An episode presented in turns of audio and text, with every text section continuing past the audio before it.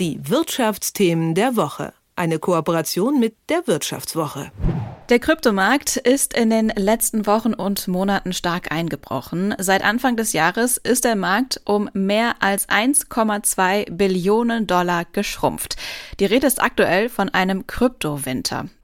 Doch Fans sind weiterhin überzeugt von der Währung und sind zum Teil sogar froh über den Kurssturz. Wieso sie weiter an Bitcoin und Co. festhalten, darüber spreche ich mit Saskia Littmann von der Wirtschaftswoche. Guten Morgen. Guten Morgen.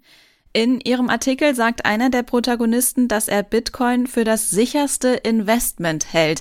Bei den schwankenden Kursen würden da vermutlich viele Finanzexpertinnen widersprechen, oder? Vermutlich, ja, das stimmt. Äh, normalerweise rät man ja Anlegern maximal ja fünf Prozent ihres äh, Ersparten in so volatile Assetklassen wie den Bitcoin zu stecken. Eben nur das, was man auch, äh, wo man einen Verlust verschmerzen kann. Und äh, aber das stimmt, der Protagonist sieht das etwas anders. Er sieht eben äh, andere Vorteile für sich. Welche sind das? Ähm, er schätzt am Bitcoin vor allen Dingen, dass der eben dezentral ist, also dass es keine kontrollierende Instanz gibt sozusagen. Hm, er hat mir erzählt, dass er vorher zum Beispiel auch in Aktien investiert hat, in einzelne, zum Beispiel von Tesla. Aber er fühlte sich eben abhängig von dem jeweiligen Management-Team. Und äh, diese Abhängigkeit, die hat er beim dezentralen Bitcoin nicht. Und diese Schwankungen, die es bei den Kryptowährungen gibt, die ja sehr, sehr groß sein können, die machen ihm dann gar keine Sorgen. Die machen ihm insofern keine Sorgen, als dass er das als eine sehr langfristige Anlage sieht und äh, ja, die niedrigen Kurse eben einfach nutzt, um weiter zuzukaufen. Er ist noch sehr jung, er kann sich Zeit lassen und er geht davon aus, dass der Bitcoin langfristig stark an Wert gewinnen wird, weil er eben an die Technologie glaubt, die dahinter steckt. Zählt dieser Glaube denn nur für Bitcoin oder auch für die anderen Kryptowährungen? Hm, aus meiner Sicht zählt der Glaube ähm, verstärkt für den Bitcoin, weil der eben noch ähm, ein paar speziellere Eigenschaften hat. Er hat diese natürliche Knappheit, ähm, die andere Kryptowährungen nicht unbedingt haben. Es dürfen ja nur 21 Millionen Bitcoin geschifft werden.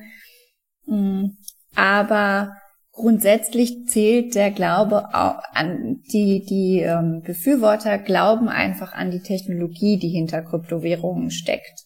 An die Blockchain, an das, was man damit in Zukunft vielleicht machen kann, an das Dezentrale. Mhm.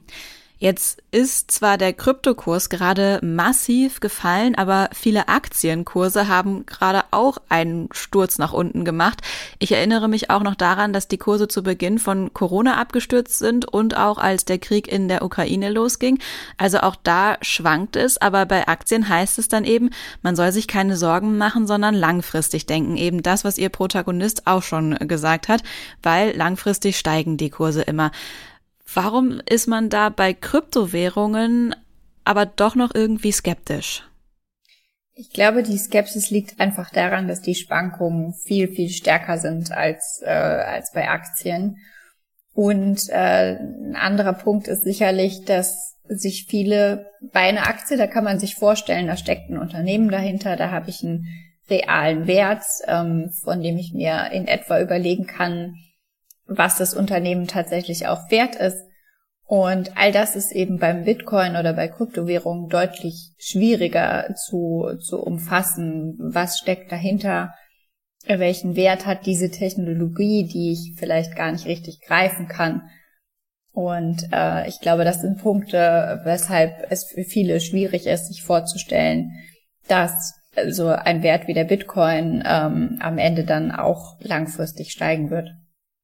Es ist ja auch immer mal wieder die Rede von Bitcoin als Zahlungsmittel. El Salvador ist zum Beispiel ein Land, die Bitcoin offiziell als Zahlungsmittel akzeptieren.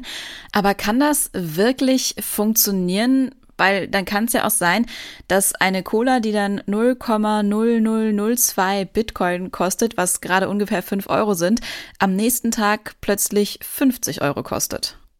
Das stimmt. Aktuell ist es tatsächlich sehr, sehr äh, problematisch und äh, es gibt auch tatsächlich viele Experten, die sagen, naja, dieser Begriff Kryptowährung ist eigentlich irreführend, weil es ist einfach keine Währung. Also gerade im Sinne des, ähm, im Fall des Bitcoin, der eben diese natürliche Knappheit hat und da, der gilt einfach als Assetklasse eigentlich. Und ähm, es wird immer mehr daran gearbeitet, dass man es auch als Zahlungsmittel nehmen kann, nutzen kann, indem auch äh, die Transaktionen ähm, schneller werden und das System so erweitert wird, dass es mehr Transaktionen verkraftet.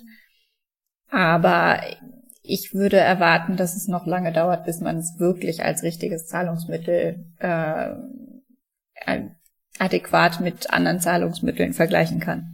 Abschließend, wie würden Sie das denn jetzt einschätzen? Ist das Ganze eher ein Hype um Kryptowährungen oder entwickelt es sich langsam zu einem ernstzunehmenden Investment? Letztendlich hängt das tatsächlich, glaube ich, davon ab, inwiefern man an die Technologie dahinter glaubt. Äh, da haben die Protagonisten schon recht. Äh, da steckt eben viel dahinter, die Blockchain, all das, was man damit machen kann. Und wenn man daran glaubt, dass daraus äh, in den nächsten Jahren, Jahrzehnten Geschäftsmodelle ähm, sich entwickeln werden, dann ist es sicherlich ein sinnvolles Investment. Und ähm, viele, mit denen ich darüber spreche, die vergleichen das immer mit den ersten Jahren des Internets, äh, in denen wir uns sicherlich auch nicht vorstellen konnten, wie viel Geschäft mal auf einem, auf dem Internet basieren wird. Von daher würde ich es nicht ausschließen, dass es ähm, ein sehr sinnvolles Investment mal wird. Sagt Saskia Littmann von der Wirtschaftswoche über den Glauben an Kryptowährungen. Vielen Dank für das Gespräch. Sehr gerne, vielen Dank. Die Wirtschaftsthemen der Woche. Eine Kooperation mit der Wirtschaftswoche.